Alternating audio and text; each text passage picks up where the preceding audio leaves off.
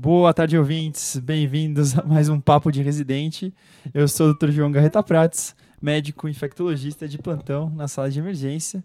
E o meu expert de hoje é Arthur Brito, eu sou R2 de infectologia da Escola Paulista. Então vamos ter uma discussão super interessante aqui, junto com a nossa plateia. Por favor, plateia. Hoje não tem lugar mais para sentar aqui na sala, tá muito cheia, como sempre. E, então tá, Arthurzão, qual que é o tema de hoje?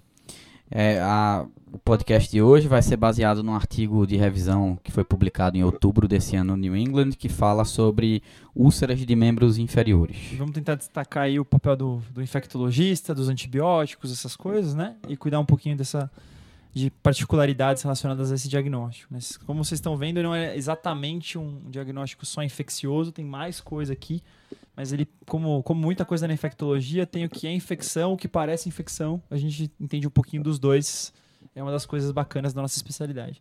Então vamos lá, Arthur, vamos começar, com, com vamos para os conceitos, uma introdução básica sobre o assunto, vamos lá.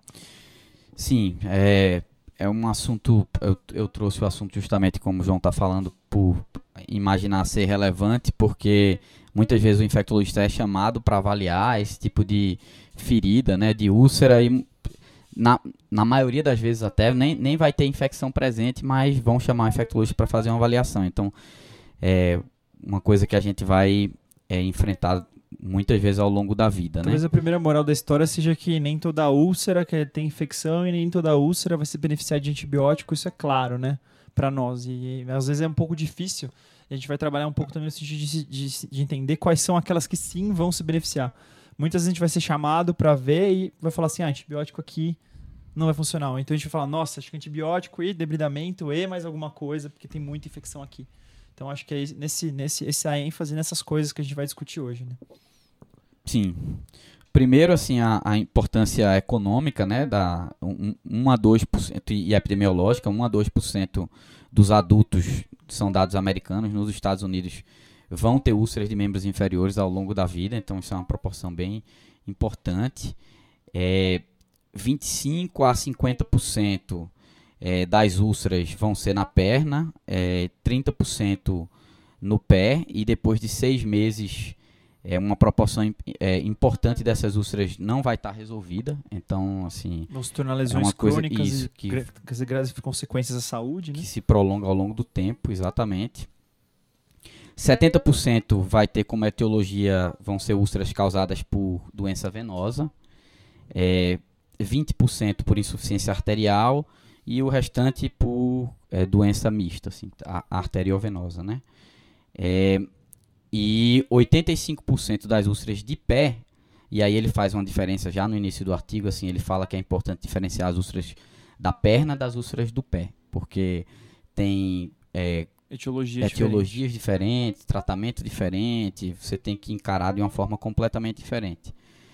É, então, 85% das úlceras do pé vai ter como causa, vão ter como causa a neuro, neuropatia periférica. Então, esse, esse dado que você colocou, super, apesar de super simples, já diz um monte de coisa pra gente, né? Então, se você vê uma úlcera de membro, né, da perna, você vai pensar venosa primeiro e alguns casos arterial, né? Agora, quando você vê no pé, você vai falar neuropática primeiro e depois você vai pensar em venosa. Então, isso é muito, é muito legal pra gente já diferenciar algumas potenciais causas só de olhar para o pé do doente, né? Isso é muito interessante. Sim, com certeza. Até porque ele é, também é, estabelece bem os fatores de risco. Quando você está pensando em, em úlcera venosa, você vai pensar mais em idade avançada, sexo feminino, história familiar, trombose venosa profunda, é, raça branca, é, flebite. Quando você pensa em úlcera arterial, Aí entram mais as comorbidades, assim, é, hipertensão, diabetes, hiperlipid, é, dislipidemia. dislipidemia. obesidade. É, Aquelas questões mais relacionadas com a doença arterial, é, doença cardiovascular, né? Exato. Perfeito. Então, a localização ajuda um pouco e essa questão de quais são as morbidades do doente ajuda um pouco para entender um pouco qual é a fisiopatologia e qual é o tipo de úlcera, né? Sim, e no pé, só para concluir, você vai pensar mais nas, nas Neuropatias no, Exatamente, nas neuropatias, nos problemas de sensibilidade. E aí, imagino que a mais comum de todas para nós seja diabetes, né? Pela importância, incidência ou não. Sim, tanto para a gente quanto nos Estados Unidos também 50% das úlceras de pé vão acontecer em pacientes diabéticos, né? E, E olhe que eles têm até um controle melhor da doença do que a gente. Então, talvez no nosso meio seja até mais importante isso.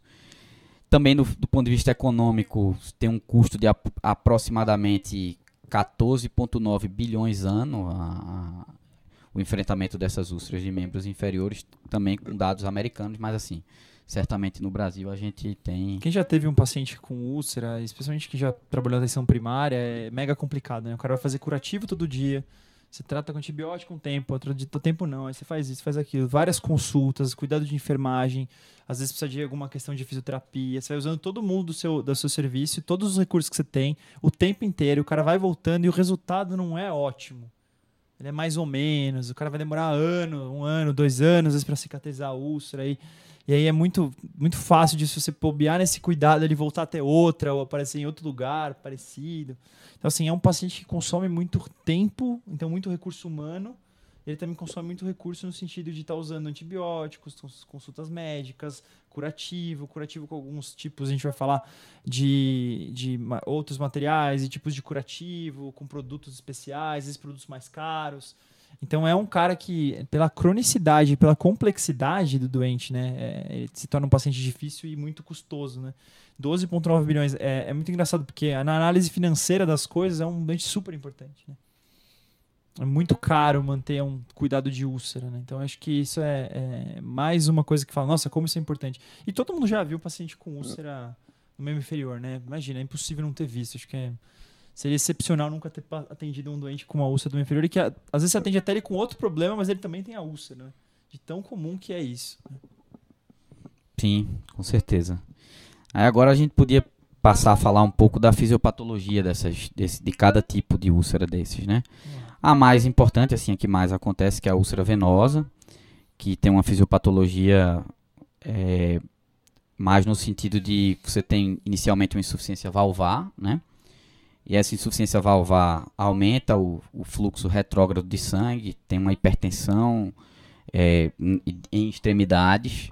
Isso aí vai, vai causar um extravasamento desse fluido intravascular para o extravascular, o que desencadeia uma resposta inflamatória é importante. Você vai ter ali acúmulo de citocina, de hemociderina, e essa resposta inflamatória vai causar sim, a vermelhidão, todo aquele desconforto, e eventualmente até por um efeito quase que uma síndrome compartimental like, assim, você vai ter no final da linha você vai ter é, isquemia, hipóxia, né? isquemia e a abertura da úlcera, né? Então é, a pressão hidrostática pode ficar tão alta no vaso que extravasa até componentes celulares, né? Então, Sim. A própria questão de, de, de fazer essa, essa coloração da, da hemociderina, essas coisas, passa hemácia, extravasa hemácia, extravasa leucócito, isso gera reação inflamatória, pode, pode gerar produção de síntese de colágeno, fazer esclerose da pele, né?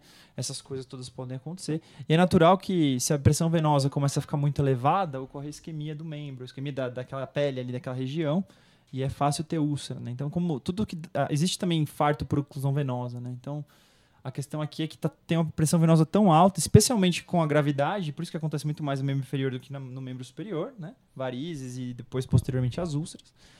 E que é, a, a, pressão fica tão elevada que, aquele, que aquela pele superficial ali, no começo vai ter uma descamação, e ela vai evoluindo progressivamente para uma pele que pode até ficar isquêmica. E aí ela vai ter essa, esse, como se fosse uma descamação da pele, vai perdendo camadas de pele até que existe um contato aí com vaso e outras coisas, tecidos mais profundos.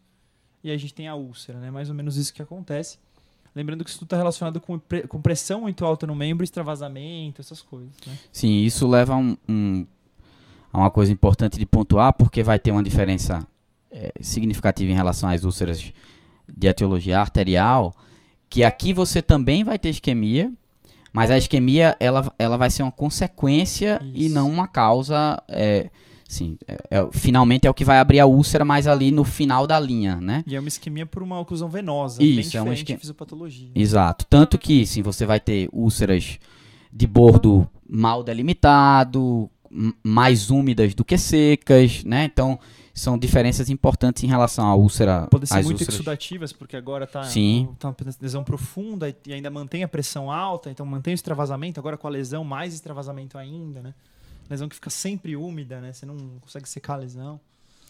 Exato, que é bem diferente da úlcera arterial, que é a, a, a próxima que a gente vai falar, que são úlceras que são causadas pela, pela redução da perfusão tecidual, mas onde a, a obstrução da, da artéria é o fator mais importante. Você vai ter obstrução, você vai ter períodos de hipóxia repetidos normalmente. Normalmente você tem uma angina ali, você não, não vai ter é, uma obstrução completa, mas você tem uma suboclusão que vai causando é, infartos menores até que você vai ter a formação de uma área maior de tecido necrótico morto e vai abrir a úlcera depois. Então são úlceras secas normalmente, são úlceras com base necrótica, base Exatamente. é, e aí, é, e, e, e, podem ser úlceras bastante profundas, diferente das úlceras venosas que tendem a ser mais superficiais, né? Justamente por conta da fisiopatologia bem diferente. E aí não e é tem é... esse edema, um edemão hum. junto, né? Geralmente é o contrário, é, né? mais geralmente, seco, exato. mais atrófico.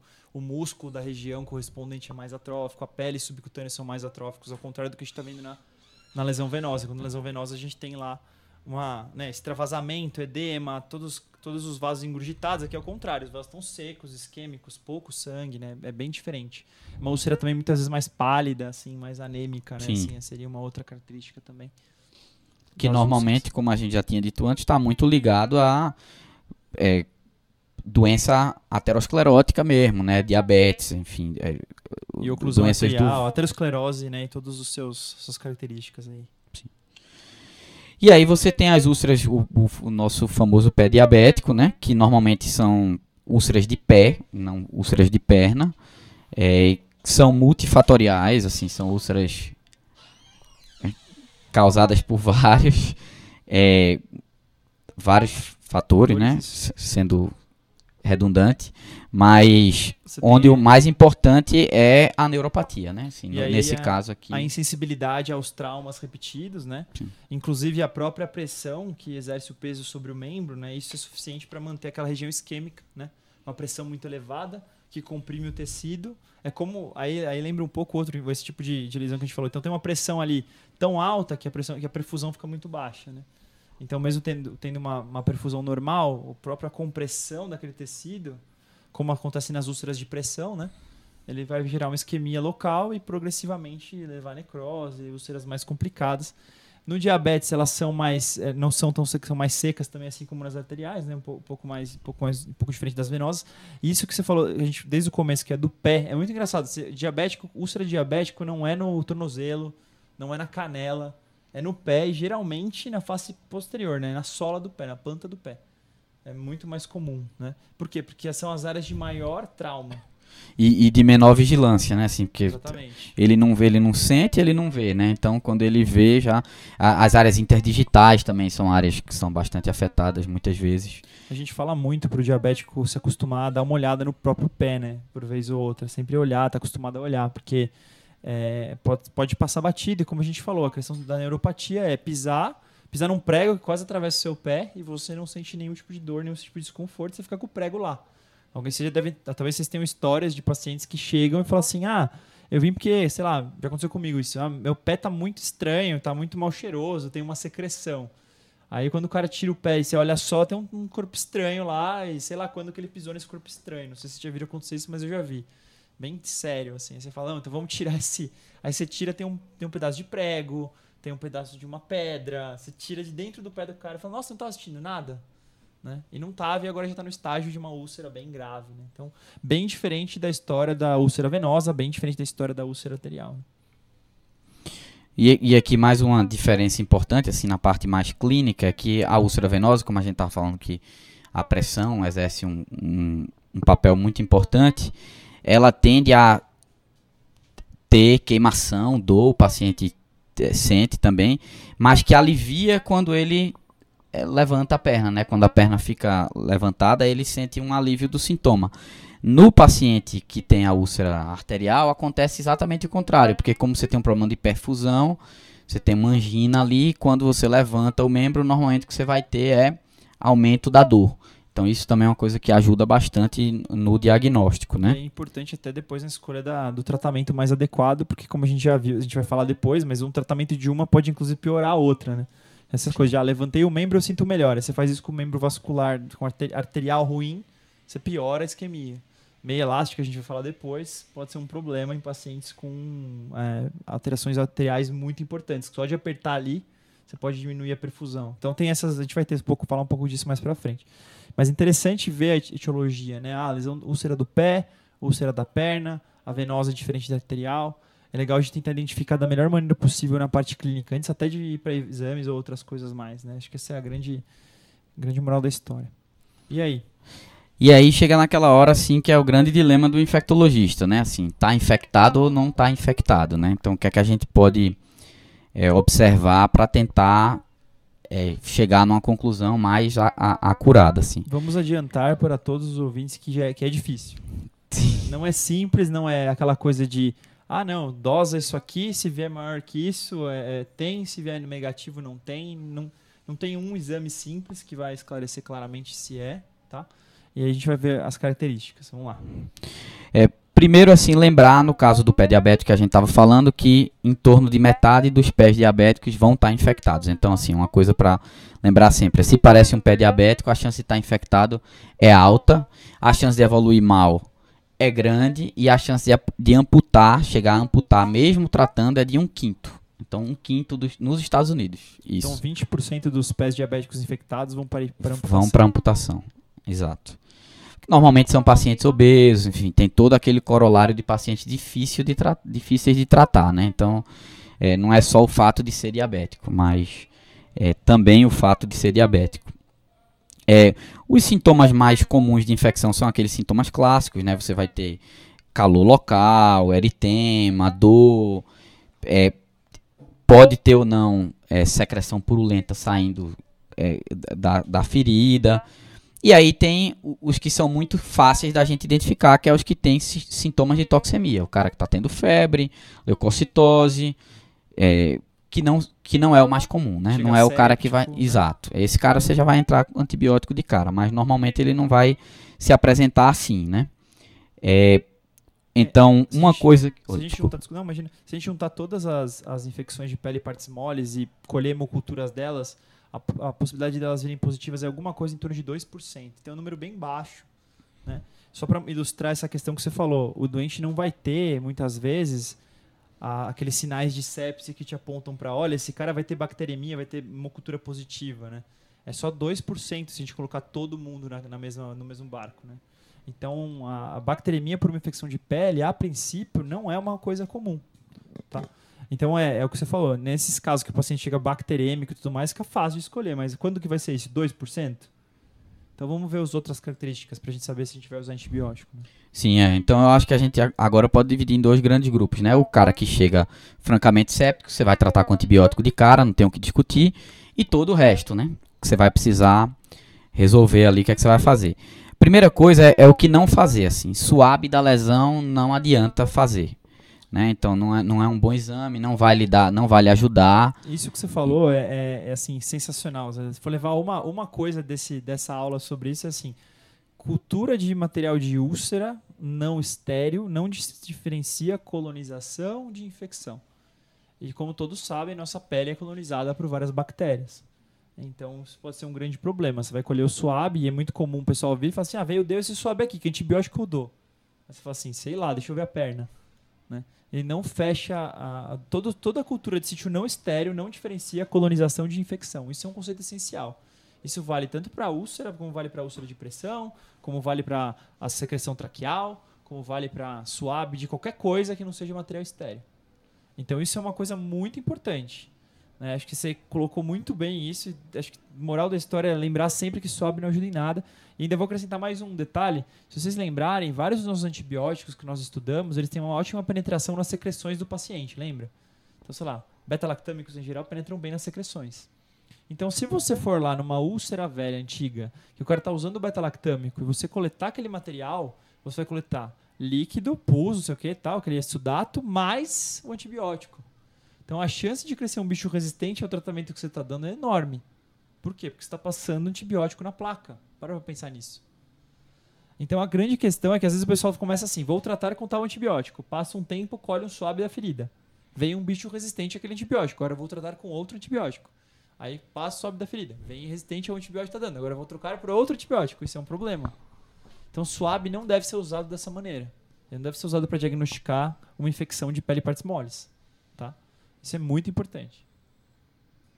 E aí, basicamente, o que realmente o que o grupo que fez a revisão no New England recomenda é que, assim, a priori, não é um cara que tem uma úlcera francamente infec infectada, assim, que você tem sintomas sistêmicos e tal, não faz antibiótico. A priori, você não faz. É, até porque os tratamentos mecânicos, eles normalmente são muito mais é, eficientes do que o tratamento é, antibacteriano sistêmico. Então, sempre lembrar do debridamento da lesão, né? Isso é sim, muito importante. Já tem vários estudos grandes, meta-análises que mostram que debridar melhora a úlcera, né? É, tanto por você retirar é, possíveis infecções, como por você retirar tecido desvitalizado, tecido aquela coisa. que está fazendo só mais inflamação ali, sem nem ajudar na reparação do tecido. Sim, sim. É, é, é que parece um pouco óbvio, mas podia não, não ser lógico, mas né? O que a gente Quando... vê é a pessoa chegar, dar antibiótico e ver se resolve, né? Quando na verdade o mais importante é todo o resto e o antibiótico fica muito em segundo plano. E aí, então, ele fala para você desbridar, desbridar, o padrão ouro do desbridamento é o mecânico, assim, você retirar o tecido até chegar em tecido sangrante. Que ele fala. Então, você desbrida até chegar em tecido sangrante. Você pode fazer o desbridamento químico também, você pode fazer o desbridamento com é, tanto com, a, com o, o, o, os curativos autolíticos quanto com os curativos enzimáticos, né? Não, nos estudos que eles fizeram, não, não mostrou diferença não tem uma superioridade entre o, o famoso hidrocoloide que pedem você colocar na pressão do doente e a colagenase. Não, não, não tem grande diferença. É, e a outra coisa que ele é, coloca é que todos esses curativos à base de prata, de mel que as pessoas fazem, não mostrou benefício. benefício. Em tempo não. De, de tratamento, nem tamanho das úlceras. Isso. É meio decepcionante, viu, essa, essa, essa ciência aí de ter materiais super caros e que tem benefício super questionável, infelizmente. Né?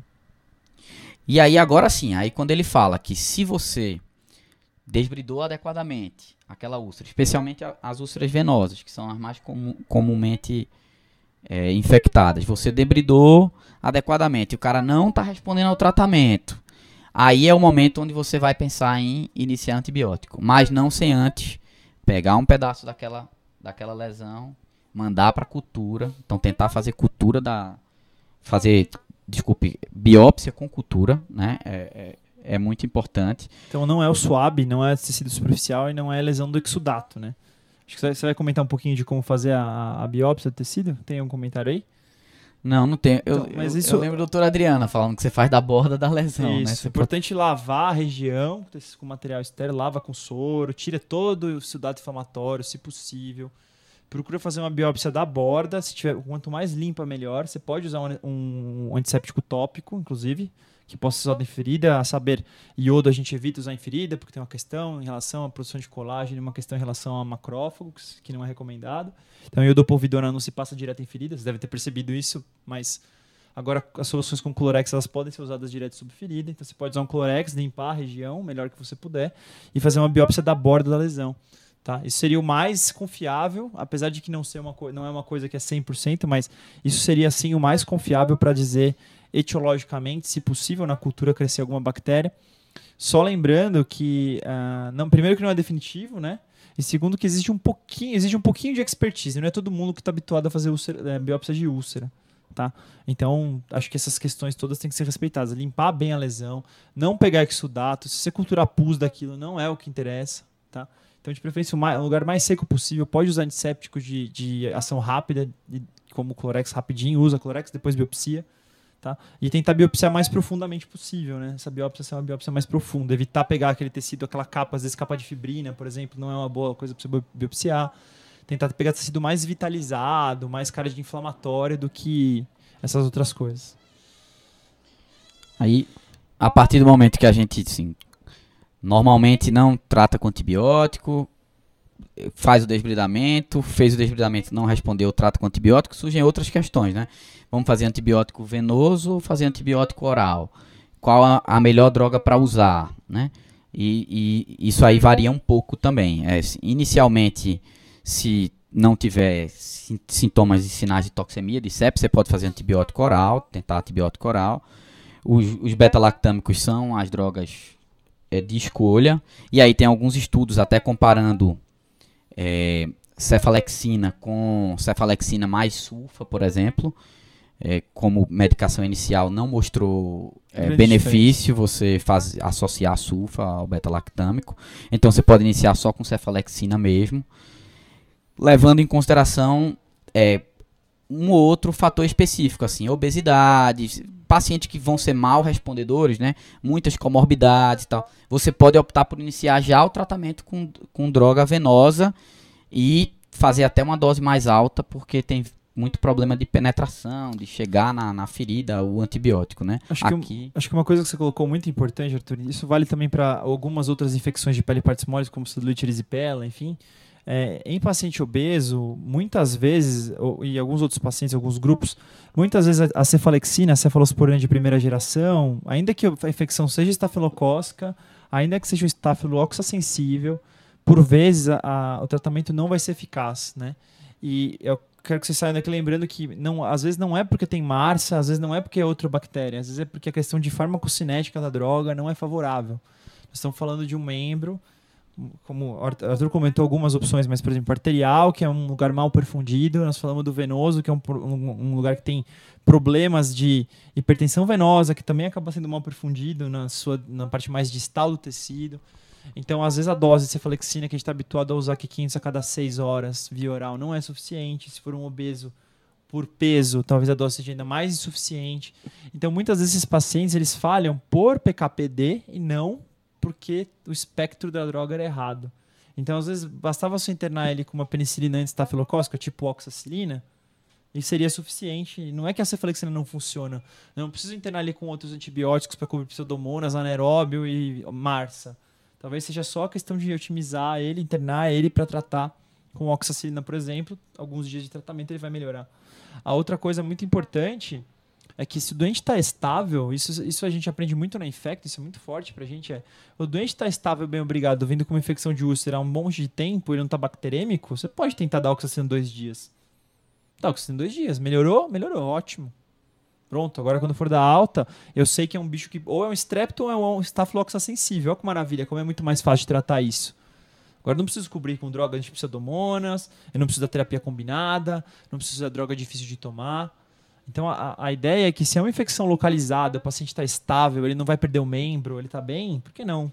Oxacilina, dois dias, vê a evolução, vê se a hiperemia melhorou, vê se a úlcera está com uma cara mais favorável, faz o debridamento, você internou debrida, por exemplo, e aí você revê, tá? Lembrando que principalmente eu falo, quando é, quando é a primeira infecção, então tem pacientes que estão em uso de antibióticos cronicamente. Isso aumenta o risco de MARSA, por exemplo, de Staphylococcus R. E aí a gente às vezes tem que ampliar um pouco mais o espectro. Mas se é um paciente que vem com a primeira úlcera, ou então a primeira infecção de pele e partes moles relacionada àquela úlcera na vida, não tomou nenhum antibiótico, por que, que você está achando que vai crescer uma ISBL lá? Entendeu? Por que, que você está achando que vai vir um Staphylococcus R? O cara nunca se expôs a antibiótico. Então, de repente, você pode tentar a cefalexina, você pode tentar a, oxacilina internado, rever a resposta, tá? Não é nada errado numa infecção localizada, um doente que está indo mal com o tratamento oral, você internar para dar o mesmo tratamento ou um tratamento com espectro semelhante, só que na veia, com perfil de PKPD melhor, e esperar para ver a resposta. Né? Acho que isso é importante. Sim, e tudo isso que a gente falou é muito, muito verdadeiro para as úlceras venosas e arteriais, mas aí tem os pés diabéticos, né? que é toda uma outra história, são infecções já normalmente polimicrobianas, já na, no início, assim, já quando chega para você. Então aí para esse grupo específico de infecções, o ideal é você realmente fazer uma cobertura ampliada para gram negativo e anaeróbio. Então você pode começar já com uma quinolona, um beta-lactâmico com, com, com inibidor de beta-lactamase, ou uma linesolida. Assim, ele bota a linesolida aqui porque eles têm bem mais acesso à linesolida oral lá nos Estados Unidos do que a gente aqui, né? Mas e muito Sim. gram positivo, né? Gram positivo por exemplo, é muito importante. Só isso que você falou, Arthur, é muito importante. Mas ó, só lembrando, pessoal, é, vamos diferenciar duas coisas aqui super importantes. Uma coisa é, eu sou um cara diabético que tem uma celulite membro inferior. E o outro é, eu sou um cara diabético ruim, com neuropatia, com um monte de problema, que eu tenho uma úlcera e sinais de infecção, por exemplo. Ou eu tenho um pé diabético muito feio. Porque a primeira celulite do cara diabético, gente, se a gente for tratar todas as celulites em cara dia- diabético com antibiótico antipseudomonas, nós estamos ferrados. Porque imagina, todo mundo que veio com infecção de pele e partes mole, você fala assim, você é diabético? O cara, sou, pipetazo. Pronto, com certeza a gente vai ter um monte de problema. Então não é. Aí é, isso, é, isso é um pouco difícil, é um pouco clínico. É, não é todo diabético com infecção no pé que tem aquela clássica infecção de pé diabético que faz ele chocar e morrer. Entenderam a ideia? Ah, é a primeira infecção da vida, descobri há pouco tempo que eu sou diabético, não tenho neuropatia, não tenho nefropatia importantes. Qual é o nível desse diabetes? Qual é o estadiamento do diabetes dele? É um diabetes inicial. Ah, tá. E vamos tratar com cefalexina. Às vezes o cara vai responder. Né? Acho que isso é importante, porque. E aí, uma outra coisa que é difícil, às vezes, mesmo naquele cara séptico que a gente falou, se o cara chega séptico, a gente dá antibiótico. Uma pergunta que às vezes é difícil de responder é o seguinte: chega um, senhor, um paciente idoso que tem uma úlcera, e tá mais rebaixado, e tá com leucocitura, e tá com tosse. E aí interna aquelas coisas que eu adoro, que são, são meus, meus sonhos de consumo, que é, ah, é uma sepsis de foco urinário pulmonar barra cutâneo. É sensacional. Deu o quê? Três antibióticos, né? Cobre tudo. Mervanco, né? E lembrando que para uma, uma lesão de pé causar sepse e ser bacterêmica não é qualquer lesão de qualquer ferida, entenderam a ideia? Que o pessoal tem mania de olhar e falar assim, ah, tem uma ferida no pé, cutâneo. Cara, você chamar uma sepse, falar que o cara tá fazendo uma sepse, uma bacteremia de um foco cutâneo, tem que ser um baita foco cutâneo. Tem que ter bastante celulite adjacente, tem que ter bastante secreção, a gente vai comentar um pouco sobre isso. Tem que ser coisa feia mesmo, né? Coisa que você vai olhar e falar assim, nossa, preciso debridar isso logo, saber esse nível de, de coisa. Porque muitas vezes vão ver lá uma úlcera sacral pequena, uma, ou um pé- mesmo um diabético que tá com o pé com uma úlcera, e ele tá com uma pneumonia. Ele tá fazendo bacteremia porque tá com pneumonia. Então, o nível de lesão, então muitas vezes a gente vê lá umas úlcerazinhas que a gente fala assim, ah, isso aqui é uma úlcera crônica, não tem muita mudança. Por que, que eu vou tratar como sepsis? Então tem que ter um, é um- é um, por um lado, diabético, pé diabético realmente tem que ter cuidado, tem que tratar com antibiótico rápido, porque eles ficam, eles ficam em choque, eles evoluem mal. Os pés diabéticos aí de categoria grau 3, grau 4, o cara morre, é grave, tá? Mas o outro lado é, tá cheio de diabético aí tendo infecção por qualquer outra razão e que tem uma úlcerazinha no pé e a culpa não é da úlcera. Então a gente tem que saber, saber tentar ponderar. Isso é muito clínico. Leva um tempo pra gente pegar a man- manha dessas coisas. E aí a gente chega naquele momento assim, é, a gente chegou, viu que a úlcera, que era uma úlcera, se estava ou não infectada, fez todo o trabalho que o infectologista deve fazer, escolhemos que antibiótico melhor usar, qual, qual bactérias a gente está imaginando que sejam responsáveis por- pela infecção daquela úlcera. Mas e quando não tem infecção de fato? Você tem uma úlcera que não está infectada, mas que o cara lhe chamou para dar um, uma- um parecer e você vai ter que finalmente colocar alguma conduta ali. Então a gente precisa entender um pouco também o que é que a gente fala quando não tem infecção para o, o médico que está com o paciente na UTI ou na enfermaria não ficar assim, pô, o infecto veio aqui e não me ajudou em nada, né? Então, assim, é, isso também, quais são as medidas mais importantes, não é, farmacológicas, digamos assim, que a gente precisa tomar. Depende muito da etiologia da úlcera também, na- nas úlceras mais comuns, que são as úlceras venosas. O, o mais importante que os estudos mostram, grandes estudos também que foram feitos, é a compressão, né? É- é- são é, bandagens com compressão que você deve fazer até a altura do joelho. E- e- Isso é, então são bandagens extensas, grandes, que você deve fazendo uma camada por cima da outra e você vai aumentando a pressão em 50% entre uma camada e outra. Isso é importante porque melhora o retorno venoso, alivia a pressão, reduz a úlcera. Isso aí vai, vai ser um componente muito importante. Assim, aqui eles têm e- e, no artigo ele fala muito do, do índice é, bráquio Tornozelo braquial. isso, tornozelo braquial, exato.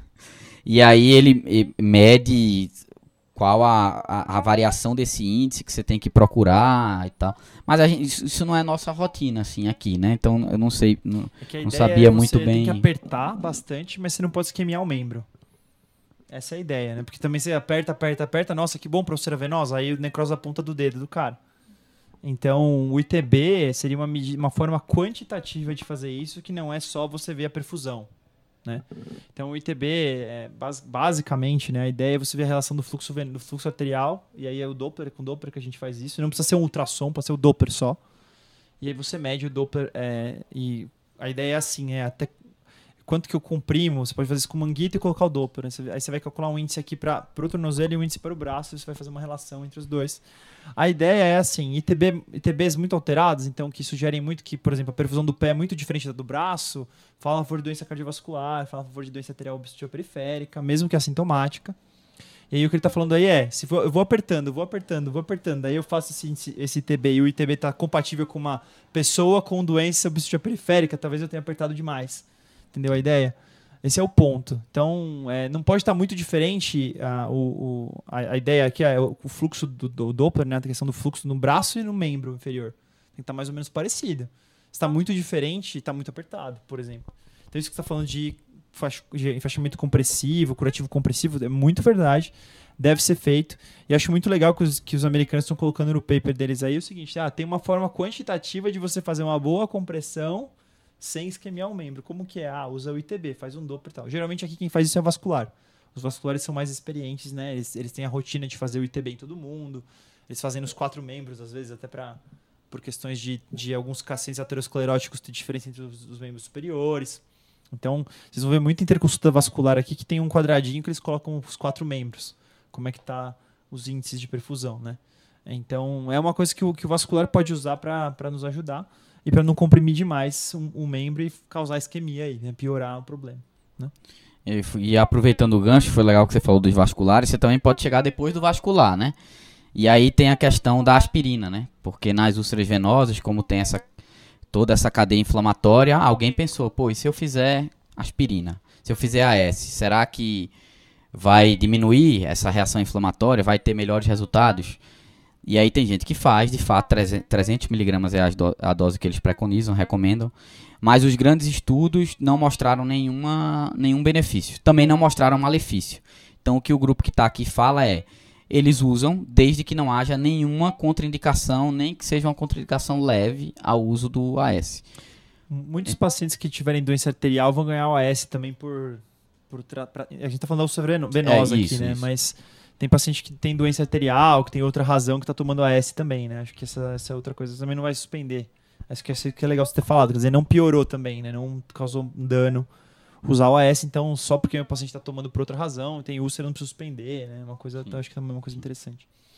E aí, por outro lado, a gente chegou antes do vascular, identificou que tem uma úlcera, não está infectada, não é nossa, mas é uma úlcera arterial e ninguém percebeu que é arterial. É importante lembrar aqui que a úlcera arterial, o principal tratamento é a revascularização. Então, você chama o vascular imediatamente, que é para ele abordar. Não tem diferença se, o, se não tem é, vascular que faça endovascular nesse hospital, não tem diferença entre o bypass cirúrgico aberto ou as próteses vasculares. Assim, os estudos mostram que tem o mesmo, o mesmo efeito, o mesmo resultado. Isso então, é interessante. Se, você tiver num lugar que não tem endovascular, mas tem um vascular, o importante é você chamar ele com rapidez para ele resolver o problema, porque não vai fazer grande diferença isso. Então, úlcera arterial, com infecção ou não, vascular, tem que dar uma mão, porque a questão aqui é reperfundir esse membro, né? E na úlcera venosa, a questão é comprimir, né? Evitar que tenha tanto extravasamento e fazer curativo compressivo. Isso que você falou, até o joelho, acho que é uma coisa muito interessante, porque não é, não é o padrão que a gente vê, né? É bom a gente ter esse dado, acho que é muito bacana. E aí o AS, sim ou não, né? Acho que faz. não é uma coisa que também trouxe prejuízo para a cicatrização ou problema para os pacientes, porque teria essa questão da agregação plaquetária, não sei se o paciente teria mais extravasamento, sei lá. Ótimo, bom saber que não tem problema. Né? E aí tem as, as, as, novas terapias que estão sendo tentadas, testadas, muito mais para a úlcera venosa, até pela maior importância que ela tem epidemiologicamente né, e economicamente. E aí eles incluem novos estudos com aspirina, pentoxifilina, que é a clássica droga à procura de uma doença, né? É, simvastatina, é, e aí tem algumas coisas mais. É... A pentoxifilina é meio como um, tanto constritor como um antioxidante, né? Alteração de, de colar. Não, nem sabe todos os mecanismos que ela tem, né? Tem uns mecanismos a mais, umas atuações a mais. Mas, e aí, assim, mas é que acho que a ideia é que quando você tem um paciente com úlcera venosa, e aí eu vou até falar um pouco do nosso país, é, nós vivemos num país muito quente. Então, quem trabalhou na atenção primária é a mesma coisa. Você tem um paciente com insuficiência venosa, e essa insuficiência venosa tem graus, né? Tem desde ter só varizes ali palpáveis, até a úlcera. E no meio do caminho, passando por edema, lipodermatosclerose, que a gente falou, né? Aquela famosa que foi chamada há muito tempo de dermatite ocre, que tem a ver com a depósito de hemociderina, né? No extravascular. E aí a gente fala pro paciente assim, como é que eu trato essa úlcera? Aí você olha, fala, não tem infecção, você fala meia elástica de compressão e tá, tá, tá curativo compressivo. E infelizmente para nós, para prevenção das úlceras, que é usar meia elástica de média compressão, é muito difícil para os pacientes. Engraçado, não sei se vocês têm essa experiência também. É um dos tratamentos mais difíceis de fazer, é convencer o cara a usar todo dia, acordar, não levantar da cama, colocar a bendita da meia, ficar com a meia o dia inteiro, tomar banho à noite, comprar, sei lá, cinco pares de meia pelo menos, que vai usar uma todo dia, tem que lavar, né?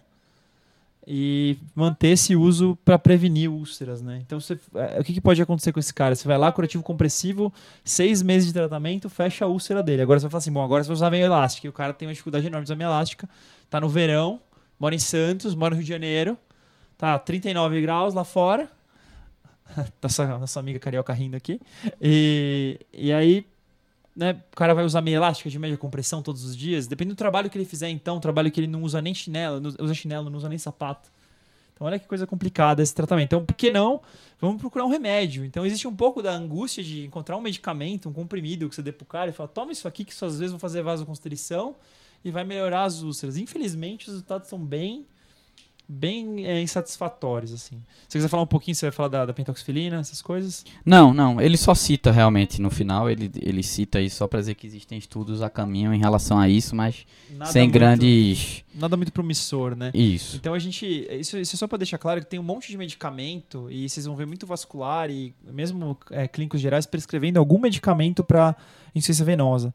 Aí, como o Arthur já colocou, não tem nenhum medicamento que demonstrou ser super eficiente em reduzir a, a ocorrência de úlcera, de cicatrizar a úlcera mais rápido, de diminuir o edema, de melhorar a constrição venosa de maneira clinicamente significativa, porque tem estudos de até fitoterápicos que ah, faz um pouco de vasoconstrição venosa, tá, mas daí qual a importância clínica disso? Só que é muito difícil para o paciente sair da, do, do, consultório do vascular e o cara prescrever só meia elástica. Então vocês vão ver muitas vezes o cara dando algum medicamento, tá cheio de medicamento por aí. Um monte de comprimido, tem 200 comprimido para vasculopatia. Você vai perguntar o que, que é isso, você nem vai saber o que é. Você vai olhar lá, tá lá escrito tal remédio, alguma substância X. Castanha do Pará, eles usam muito. Tem um monte de, ah. de, de coisa, tem, tem, tem Daflon, Venolete, não sei o que lá. Tem uns 300 remédios para isso e nenhum com uma eficácia muito, muito razoável. E infelizmente, como não tem nada, tem até aquela questão de, ah, vou dar alguma coisa, né? não tem nada que foi demonstrado de maneira muito clara que funciona. Tá? É, eu, eu, acho que das úlceras, o mais importante é o cuidado local, como vocês devem ter percebido, e na, na arterial chamar vascular, né, pessoal? Senão a gente não vai resolver esse problema. Né? Mais alguma coisa aí dessas? Não, acho que é isso que queria passar, essa ideia mesmo de que assim é, as úlceras é, venosas arteriais e, os pé, e o pé diabético, apesar de serem parecidas uma com a outra, são têm fisiopatologias totalmente diferentes. Elas podem ou não estar infectadas. Estando infectadas, não necessariamente elas vão precisar de antibiótico. Antibiótico venoso é uma exceção. Né? É, o cirurgião vai ser nosso amigo nessa, nessa jornada aí. Vamos tentar. Muitas vezes ele é nosso inimigo, mas nesse caso ele vai ser nosso amigo. É, e a gente tem que ficar bastante atento à questão das úlceras arteriais, porque o tratamento é cirúrgico, normalmente de urgência, senão de emergência. Ou seja, o nosso papel como infectologista, o, o papel é, talvez seja muito mais educativo do que é, in, de vamos intervenção. Tentar, vamos né? tentar acho colocar é, só alguns conceitos assim sobre o antibiótico, que acho que é onde vai, assim, a gente vai ser mais questionado. Então, por exemplo, é, eu vou, vou, dar exemplo de casos aqui. Então, por exemplo, você tem um caso de um, de um paciente com pé diabético, né? Aliás, vamos, vamos dar nome aos bois. Então, você tem um paciente, uma mulher de 60 anos, que é obesa, diabética, mas nunca teve nenhum problema, nenhuma intercorrência com o diabetes dela. Todos esses casos são reais. E vem com uma história de uma, um edema e eritema progressivo do membro inferior direito, aproximadamente quatro dias. Teve um episódio de febre. Você examina celulite do membro, sem grandes alterações, um Doppler afasta TVP. E aí você fala, bom, vou tratar essa paciente, né? E aí você tem duas opções nesse momento, da antibiótico oral e da antibiótico endovenoso. Né? E aí não está errado nenhuma das duas, tá? É, como é que é o meu framework? Como é que eu penso quando eu estou diante de um caso assim? Geralmente eu vejo quanto que esse paciente tem capacidade de voltar. Eu penso se eu estou neste PS aqui que o paciente vai ficar internado no corredor. E eu penso se eu estou numa situação em que o doente é bem orientado. Eu costumo usar cefalexina nesses casos em dose dobrada, 1 grama cada 6. Então, dois comprimidos a cada 6. Tá? Não tem problema nenhum, é a dose máxima mesmo. Tá? E você pode sugerir para o paciente retornar em 48 horas para rever a resposta. Ou internar para fazer oxacilina. Como é a primeira infecção, nunca teve nenhuma complicação, nunca teve nenhum problema, a minha tendência atual é dar é, uma céfalo de primeira ou uma penicilina de estafilocócica endovenosa. Tá? Os americanos vão falar que drogas como Bactrim, clindamicina têm um papel importante nesse momento no, na direção de Marsa, porque eles têm muito Marsa, a gente tem muito menos, tá? Então não estaria errado. Alguns colegas gostam de usar a cefalexina ou a oxacina com Bactrim ou com a Clinda, como se fosse uma droga a mais, para ter certeza que está cobrindo Marsa, tá? Mas não tem nenhum estudo que mostre que isso é superior, como o Arthur já colocou.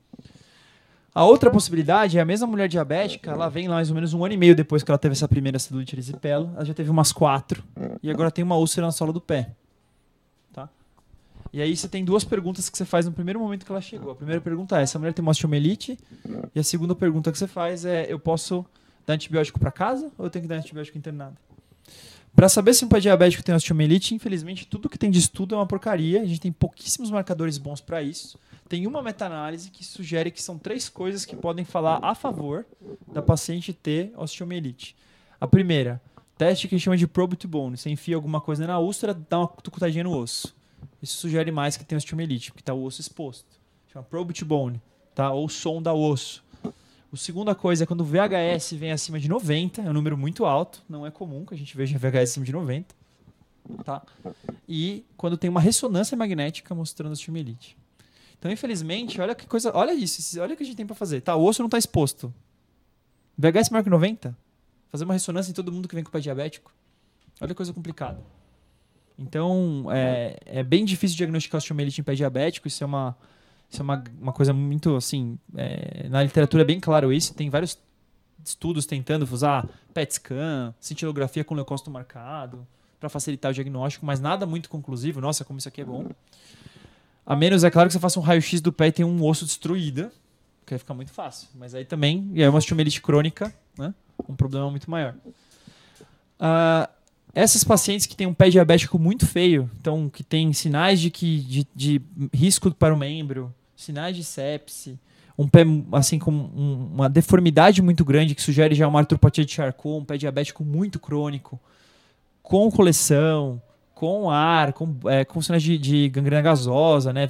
Crepitações, essas coisas muito sérias. Ou o paciente mesmo séptico, aí eu costumo ser o que a gente fala, dois pés no peito. Então, mesmo que seja a primeira infecção, se eu tenho esse nível de gravidade, um pé diabético que me sugere, olha, isso não é uma celulite, isso aqui é muito mais que uma celulite, clinicamente falando, edema muito grande, crepitação, coleção, pé todo deformado e o doente com estado geral muito ruim. Notavelmente, esses pacientes têm muita alteração de nível de consciência, é uma das coisas que mais aparece nos scores de infecção de pé diabético a nível de consciência. Eu daria a minha, a minha antibiótico terapia de escolha hoje, 2017, é piperacina, tazobactam e vancomicina. Eu dou os dois para cobrir marsa, porque eu não posso errar, para cobrir pseudomonas, porque eu não posso errar, e para cobrir anaeróbio, que o beta-lactâmico com inibidor cobre também anaeróbio. Então eu sou um pouco assim, 880. Ou eu interno o cara com oxa, olho, olho dois dias, ver se fica tudo bem. Ou eu falo, não, esse cara aqui realmente tem infecção de partes moles com risco para o membro ou risco para a vida dele eu vou dar antibiótico anti-pseudomonas, anti-anaeróbio e anti-staphylococcus oxa-R. Aí eu faço pipetase vanco, é o que eu costumo fazer, tá? Você fala assim, ah, mas o meu cara é um renal crônico desgraça, então pipetase linezolida é uma ótima opção para usar nesse contexto, se você tiver acesso, tá? É, então eu meio que penso assim. A outra coisa, quando a gente vê úlcera infectada, uma pergunta que fazem muito para nós é quanto tempo de antibiótico. Isso é uma coisa difícil, né, de dar não tem estudo muito bom, como você viu. Tem a revisão toda New England e os caras não falam quanto tempo tratar as úlceras, é, claramente. É, eles, eles até falam assim que normalmente o tempo é de 5 dias de tratamento, se tiver resposta adequada. E você pode estender até 14 dias, dependendo da resposta, assim, mas... Exatamente. O que eu ia falar é que geralmente o tratamento é curto. Você vai lá, tem uma úlcera aberta. Você não vai esterilizar essa ferida. Entenderam a ideia? Não pensa que você vai dar antibiótico, vai limpar tudo e nunca mais vai ter bactéria ali a úlcera está aberta, tem perda de barreira, ela vai ser colonizada, independente do que você faça. Então a ideia é reduza a carga antimicrobiana, a carga microbiana o máximo que você puder. Então a gente faz um tempo curto de antibiótico com garantia de que foi bem debridado, que esse é o que você falou, que o primeiro passo é debridar. Então debridou 5 a 7 dias, geralmente está suficiente. Não estendam muito mais o antibiótico e, excep- excepcionalmente não mantenham o doente internado porque está tomando meropenem D23 para úlcera. Não faz sentido isso. Tá? Então, geralmente a gente trata por período curto e otimiza a questão do curativo, que nem você falou muito bem. Então, não está indo bem a úlcera, cheio de, de as- aspecto de celulite em volta, um edema que não tinha, purulência anormal, sinais de sepse, febre, outros sinais infecciosos. Vamos tratar com antibiótico. Passou sete dias, melhora clínica, diminuição do exudato, foi debridado, não tem mais tanta celulite como tinha. O doente está melhor clinicamente, saca o antibiótico. Não é o antibiótico que vai resolver a úlcera. O antibiótico vai resolver aquela infecção que é transitoriamente um aumento do número de bactérias e um desequilíbrio imunológico ali, da bactéria com o sistema imunológico. Você vai pender a balança para o sistema imunológico de novo e sa- sai fora. É assim que a gente trabalha. Pouco tempo para a úlcera. Então acho legal você ter colocado isso. Também cinco dias, ótimo. Acho que tá ótimo. Quanto menos tempo, melhor. Não espere que a úlcera vai fechar com antibiótico. Isso é uma coisa que o paciente também espera. Você fala assim, ah, vou tirar o antibiótico, ah, mas a úlcera tá enorme. Você fala, não, mas olha, a parte de infecção a gente resolveu. O resto leva um tempo mesmo para se reparar. Isso é importante para conversar tanto com o paciente quanto com os outros profissionais. E muitas vezes a gente tem um diálogo muito importante com o pessoal da enfermagem, que no Brasil tem um papel enorme em curativo, às vezes muito maior que do médico. Então, às vezes a gente tem que ir lá e falar assim: não, mas quanto tempo de antibiótico? Ah, só até melhorar a questão da purulência, a questão, de, questão da, do edema. Ah, melhorou, melhorou, então vamos tirar o antibiótico, manter o cuidado local. Não é que a gente vai largar a ferida e não passem pro doente essa mensagem de: ah, vou tirar o antibiótico e não vou mais cuidar. Ao contrário, tirar o antibiótico, agora vamos continuar o cuidado intensivo da sua ferida. Tá? Acho que isso é muito importante também. Acho que esses pontos são legais de vocês levarem também, além do que já tinha sido discutido. O Ferdinand tinha uma pergunta, manda. Peraí, fala de novo que o microfone estava desligado, porque sabe como é que é. Então, na verdade, eu vou fazer um comentário e depois eu vou fazer uma pergunta sobre o assunto. É, queria comentar um pouco em relação, assim, foi, comentar, foi falado durante a entrevista sobre o PKPD, que é interessante lembrar, nos casos geralmente um pouco mais graves, paciente internado, às vezes quando ele faz uma biópsia e vem um, um microorganismo multiresistente, o pessoal acaba optando por umas é, opções que são pouco utilizadas. É importante lembrar que quando a ferida tem bastante secreção ou quando tem formação de algum abscesso local, eh, fica com um pH muito mais ácido e tem alguns antimicrobianos que não agem também não vão conseguir penetrar nesse tecido, principalmente os aminoglicosídeos e algumas quinolonas. E a pergunta que eu queria fazer era qual o papel da câmara hiperbárica nessas infecções de úlcera em membros inferiores? Se tem alguma indicação, onde, quando que a gente deveria usar? Boa. Quer, quer, quer comentar? Comenta alguma coisa? Você che- chegou a ver alguma coisa nesse artigo deles? Ele, também comenta rapidamente assim que nas infecções mais graves você pode é, e de, de, de curso mais arrastado você pode tentar a câmara hiperbárica é uma estratégia, mas ele não se alonga muito realmente se tem est- grandes estudos que comprovem e tal, ele não É, não a fala. gente, a gente não sabe exatamente onde é o lugar dela. A gente sabe que ela é boa, né? Em, alguns, as- em algumas situações. O que eu posso te falar? É, hiperbárica, qual que é o problema? Para você fazer um estudo de hiperbárica é, é um pouco complexo, porque você tem que falar o número de sessões, quantos bar de pressão, né, de oxigênio, e por quanto tempo. Então, você tem algumas, alguns estudos bem estruturados, por exemplo, para, sei lá, osteonecrose de mandíbula, tô falando uma coisa nada a ver. Que você faz X sessões, depois isso, depois aquilo, tem os protocolos de alguns lugares. Que eu posso te falar? Onde ela tem um papel? Quando que eu indicaria, né?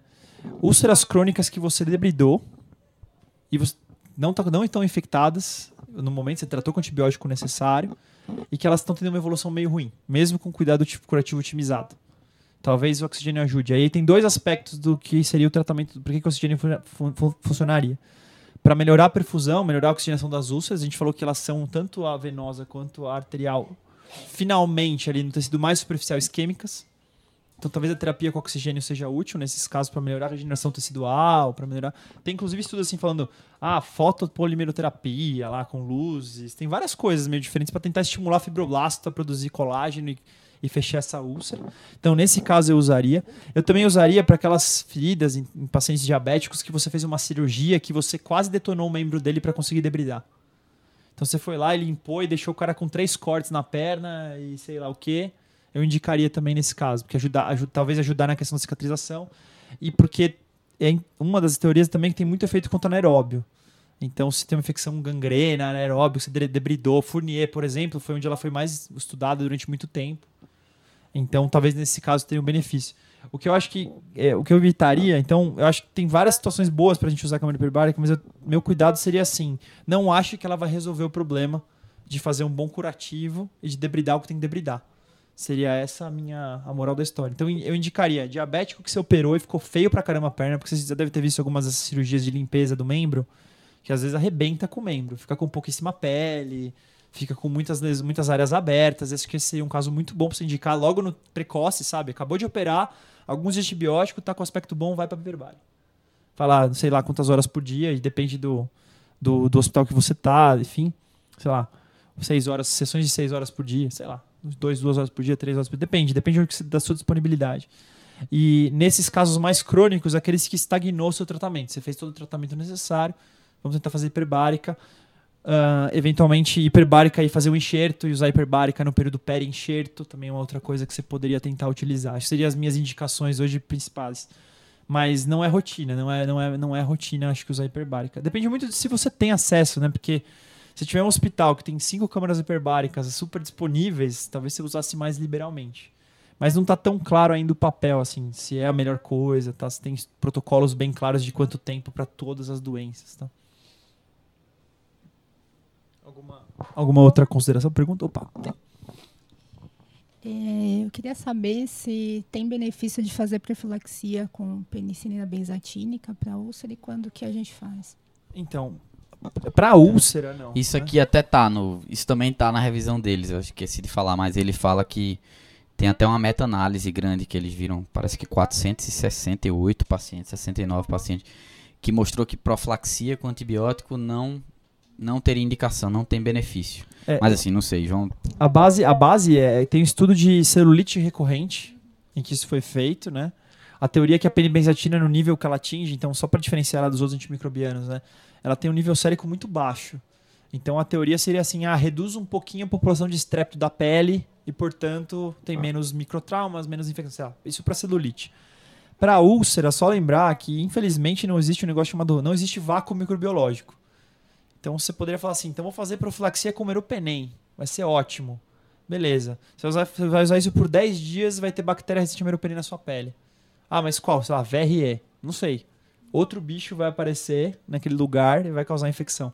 Infelizmente, todos os lugares que tem, por exemplo, feridas abertas e que passam a ser sítios não estéreis, não adianta, porque o fator que está fazendo bactéria para lá é que não tem pele.